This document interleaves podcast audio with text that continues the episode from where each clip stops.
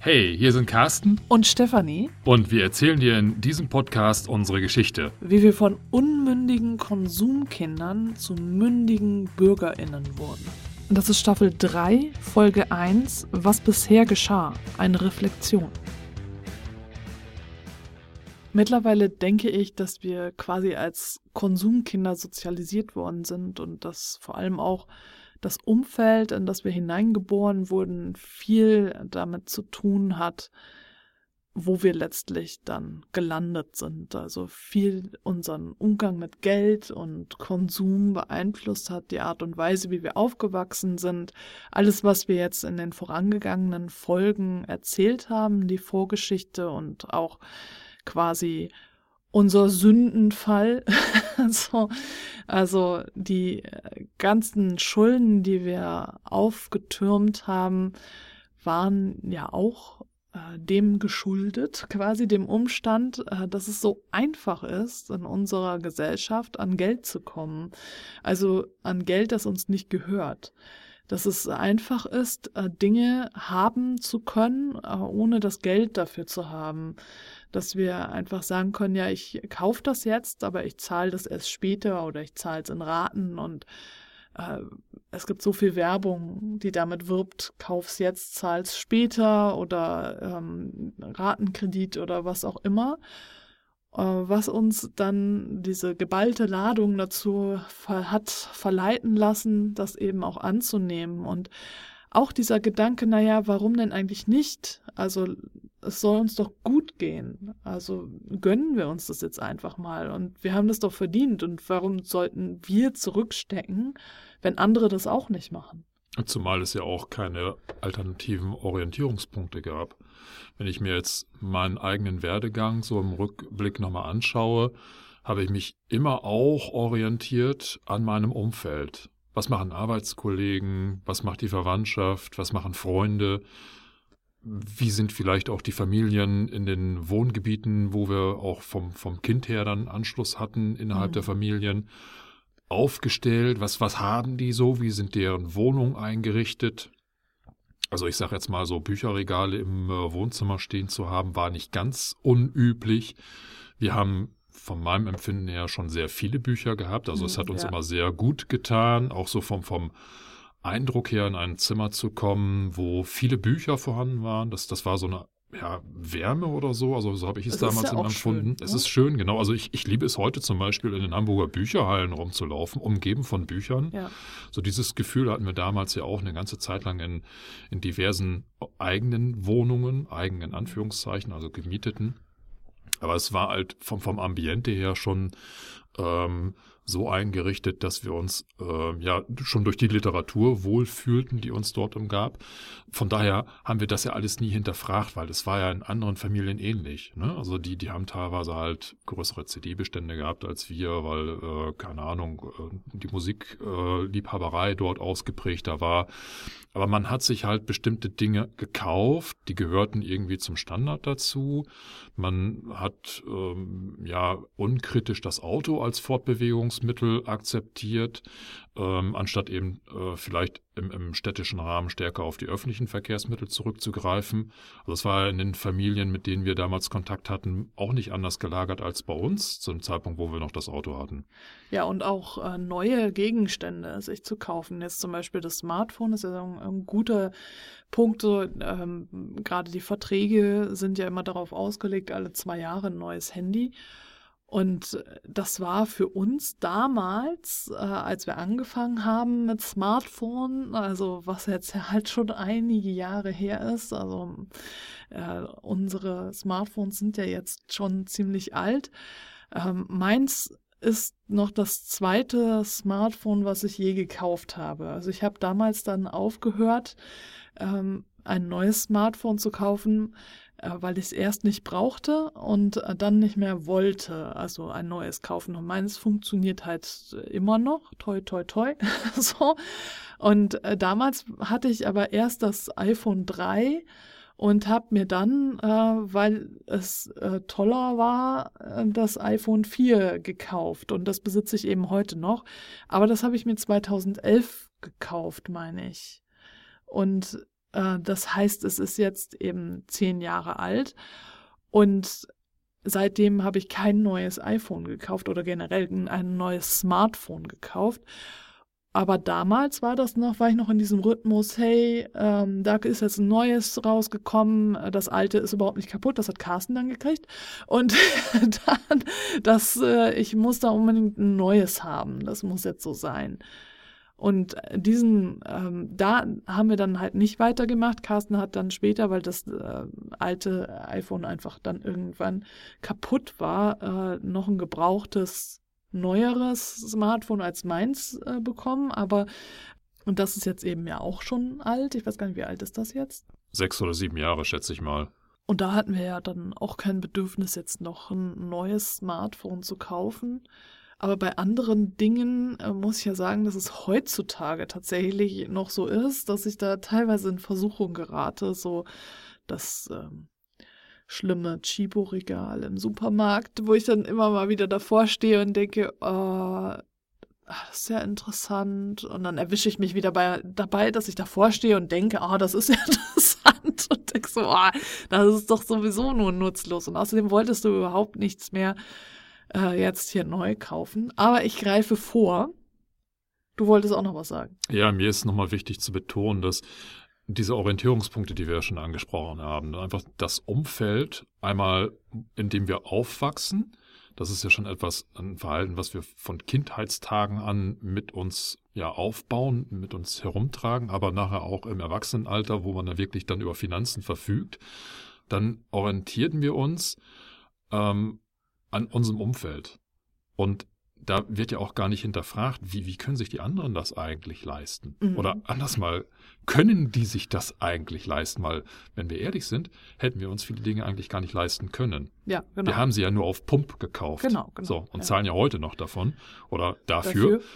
Und wahrscheinlich geht es ja anderen genauso. Und das ist natürlich gefährlich, wenn ich mich an, an einer Konsumart orientiere, die im schlimmsten Fall wirklich auf Krediten basiert, mhm. dann suggeriert es ja, ach Mensch, der andere, der kann das ja auch, das ist ja total leicht, der kriegt ja alle Nase lang dieses Neues, kauft sich dieses und, und äh, dann, das potenziert sich ja, weil ich mich ja nicht nur an einer Person orientiere, sondern ich gucke nach rechts und links und habe ja keine Ahnung, wie groß mein Sozialumfeld ist.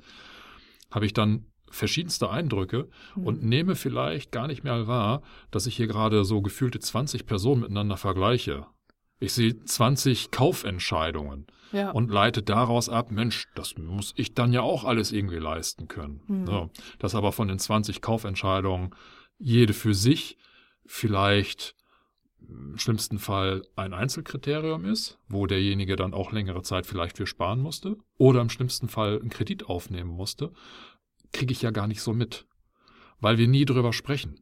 Oder wann, wann, ganz ehrlich, wann hast du das letzte Mal im, im Bekannten- oder Freundeskreis oder Nachbarkreis gefragt, hey, wie hast du das dann finanziert? Wie lange hast du darauf gespart? Oder wie teuer war der Ratenkredit? Oder ja. ne? Ähm, die, die Finanzierung von unserem Konsumleben wird ja überhaupt gar nicht besprochen, diskutiert. Das ist ja quasi stillschweigend, das ist dein persönliches Schicksal. So. Ja, genau. Und wenn du daran scheiterst, Pech gehabt. Ja. Ne? Für uns war es dann letztlich ja auch irgendwie ein Glücksfall, ne? gut, schlecht, wer weiß es schon, dass äh, wir das Auto nicht mehr hatten und äh, dass wir dann vegan geworden sind, weil wir aufgrund äh, dieser Entscheidung für eine vegane Lebensweise ja dann immer offener geworden sind, auch für Nachhaltigkeitsaspekte und viel gelesen haben auch in diesem Bereich und immer mehr auch kritische Literatur in die Hände bekommen haben und angefangen haben, äh, unsere Konsumgesellschaft in Frage zu stellen. Das war ein Prozess. Es ist immer noch ein Prozess. Äh, wir sind jetzt seit sechs Jahren ungefähr unterwegs und es ist definitiv eben nicht etwas, was ad hoc passiert ist und äh, heute haben wir uns entschieden, morgen war alles anders, äh, sondern äh, das war ein langer Weg, äh, den wir bisher gegangen sind. Und äh, was ich noch ergänzen möchte, ist einfach, dass ja diese Konsumentscheidungen, die Kaufentscheidungen und auch das Dasein als Konsument oder Konsumentin stark ja auch durch die Werbung gefestigt wird. Ne? Du bekommst ja ständig von überall her suggeriert, ähm, du brauchst jetzt unbedingt dies und das und jenes, kauf es sofort. Äh, du bekommst es halt ganz leicht gemacht, äh, das schnell zu kaufen. Und das macht es halt umso schwerer, sich da rauszuziehen. Ne? Also so aus dieser ganzen Konsumgesellschaft auszusteigen auch. Und äh, ja, das ist für uns ja auch letztlich jetzt äh, an dem Punkt, wo wir stehen, immer wieder klar, dass wenn wir uns bewusst gegen bestimmte Konsumartikel entscheiden und äh, bewusst dagegen entscheiden, äh, bei bestimmten Dingen mitzumachen, dass wir uns dann auch neben die Gesellschaft stellen. Also dass wir dann auch sozial uns ausgrenzen. Das ist mir damals bewusst geworden. Da habe ich, das ist schon irgendwie zwei oder drei Arbeitsstellen ähm, zurück. Das war zu Beginn unserer veganen Lebensweise, da wo wir wirklich so die ersten Schritte gemacht haben. Da habe ich hm, verstärkt, ich weiß nicht warum, aber ich habe verstärkt äh, Gespräche im äh, Kollegenkreis wahrgenommen, die sich um Neuanschaffungen drehten, die aufgrund von Werbung getätigt wurden. Mhm. Also da haben sich Kollegen und Kolleginnen tatsächlich darüber unterhalten, hey, hast du das und das eigentlich schon mal gesehen? Das kam in der Werbung oder ich habe mir das jetzt gekauft, das soll ja auch ganz toll sein. Und wenn man dann mal entweder zugehört oder auch aktiv vielleicht gefragt hat, warum hast du dir das eigentlich gekauft? Woher kennst du das eigentlich? Ja, das ist doch hier dauernd in der Werbung oder so.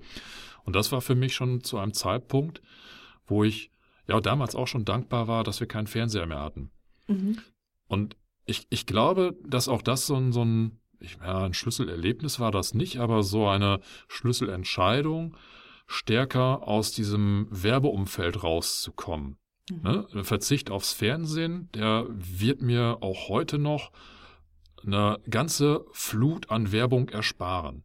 Mhm. Ich, ich, also ich fühle mich jetzt nicht so, dass ich komplett in einer werbefreien Zone lebe. Also je mehr ich ins Stadtinnere gehe, desto stärker wird das ja. Das weiß ja jeder, der sich im öffentlichen Raum aufhält äh, und sich irgendwelche Plakatwände anschaut. Aber alleine so dieser Verzicht aufs Fernsehen, der erspart schon eine ganze Menge. Und ich habe damals schon war, äh, festgestellt, dass gerade das, was so im Fernsehen noch beworben wurde, viele Kaufentscheidungen, zumindest im Kollegen- und Kolleginnenkreis, mitgetriggert hat. So, und äh, das, das ähm, ist, ist, ist heute etwas, wo ich äh, merke, ähm, um so ein bisschen kritischer für das eigene Konsumverhalten zu werden, ist es vielleicht nicht nur notwendig, aber mindestens extrem hilfreich, sich so ein bisschen aus dieser Werbefront zurückzuziehen, dem, dem, dem, ja, dieser Werbeflut so ein bisschen zu entgehen. Ne? Und, und bei mir war es eben Verzicht aufs Fernsehen. Wobei jetzt äh, hinsichtlich der Internetnutzung ist es ja umso schwieriger. Ne? Muss man so Adblocker mit haben, aber ähm, da, da ist die tatsächlich Penetration mit Werbung ja noch so ein bisschen perfider gelagert als das, was so im Fernsehen dann zu sehen ist. Ja, wobei ich das Gefühl habe, mit Adblocker bin, bin ich eigentlich ganz gut unterwegs. Klar wirst du dann zwischendurch angemotzt, so quasi von den Webseiten, dass du einen Adblocker hast und dass du ein Unmensch bist, weil sich die Webseiten doch über den äh, Anzeigen finanzieren, aber dann ist es halt was, wo ich damit leben muss, dass ich da ein Unmensch bin, weil ich halt nicht mit Anzeigen konfrontiert werden möchte. also. Ja, ich habe auch gemerkt, dadurch, dass ich jetzt von einem Free-Mailer auf einen bezahlten, werbefreien Dienst umgestellt habe, bleibt mir auch sehr viel Schund erspart. Ne? Also das, was hm, ich vielleicht ja, fragmentarisch stimmt, ja. noch beim täglichen äh, Blick in meinen äh, Webmailer äh, festgestellt habe, ne? und sei ja, es einfach stimmt, nur auf der Login-Seite, die ja überflutet ist mit irgendwelchen mhm, Anzeigen und Nachrichten. Klar gucke ich heute auf einen grün-weiß aufgeräumten Bildschirm, der mir höchstens auch so ein paar wirklich relevante Technik- oder, oder Politikentscheidungen ähm, präsentiert und das war's dann. Dann folgt ja. keine Werbung mehr. Also ja, es gibt da auch schon tatsächlich so Filtermaßnahmen, um sich da so ein bisschen zu entwöhnen, was dieses Werbeverhalten oder diese Werbeflut dann betrifft. Es ist ja digital auch nachhaltiger, also ökologisch nachhaltiger, wenn du digital auch auf Werbung verzichtest. Also Adblocker können tatsächlich dazu beitragen, dass weniger Strom am Ende verbraucht wird und so. Und es ist nachhaltiger, Adblocker zu verwenden und natürlich auch den bezahlten Webmailer zu verwenden. Also das nur noch mal so nebenbei.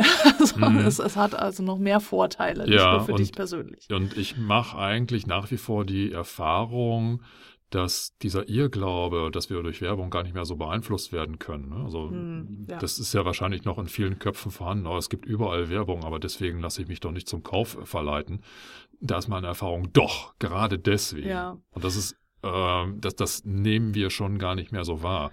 Weil, äh, mal ganz ehrlich, wie viele unserer Kaufentscheidungen über neue Produkte werden nicht letztendlich über Werbung Ja. getriggert. Und, und Werbung muss jetzt noch nicht mal unbedingt irgendwie ein Plakat oder ein Werbespot sein, sondern das reicht ja auch schon beim Betreten eines Geschäftes. Ähm, so ein ja, Display heißen die ja, Mhm, ne? ja. Diese, diese Gestelle wollte ich gerade schon sagen. Ähm, da wo halt neue Mhm. Produkte dann irgendwie platziert und Ja. auch aktiv beworben werden. Auch das ist ja Werbung. Ja, oder was ich halt an unserem Kind sehe, wenn es halt den Lego- oder Playmobil-Katalog in die Hand bekommt äh, von Oma und Opa, so, dann äh, wird da natürlich, also äh, ständig die Interessen damit gesteuert. Oder wenn es sich äh, auf YouTube gibt es ja solche, äh, gibt es Menschen, die so Stop-Motion-Filme mit Playmobil machen oder mit Lego und verschiedensten Dingen und das Kind hat eine Zeit lang äh, gerne da äh, Playmobil Stop-Motion sich angeschaut und ähm, wenn es vorher halt gerade sich überlegt hat, es wünscht sich eigentlich von Lego das und das, ist nachdem es diese Playmobil Stop Motion äh, angeschaut hat, definitiv so, dass es sich eher dann genau das wünscht, was da drin äh, vorkommt. Und so werden die Wünsche die ganze Zeit beeinflusst von dem, was es sieht. Wenn es es nämlich nicht sieht, dann bleibt es eher bei einem anderen Wunsch. Und das ist schon sehr interessant, wie leicht beeinflussbar das auch ist. Und ähm, das ist ja bei uns auch nicht anders, wenn wir halt immer wieder irgendwas sehen, dass wir dann denken, ach, wir brauchen das unbedingt. Und das ist, finde ich, auch die Herausforderung, da standhaft zu bleiben. Und es ist immer wieder, immer wieder die Herausforderung. Das merken wir jetzt auch, seit wir halt uns auf den Weg gemacht haben, sind ja einige Jahre vergangen. Und trotzdem stehen wir immer wieder vor der Herausforderung, dass wir in Versuchung geführt werden, dann doch irgendwie mehr Geld auszugeben für etwas, was wir eigentlich gar nicht brauchen oder etwas zu wählen, was eigentlich nicht das ist, was wir brauchen, sondern weil wir halt denken, wir können es uns doch leisten und so. Also es bleibt also schwierig tatsächlich, es bleibt herausfordernd, aber es ist machbar. Das ist ja das, was wir jetzt einfach gelernt haben. Es ist definitiv machbar.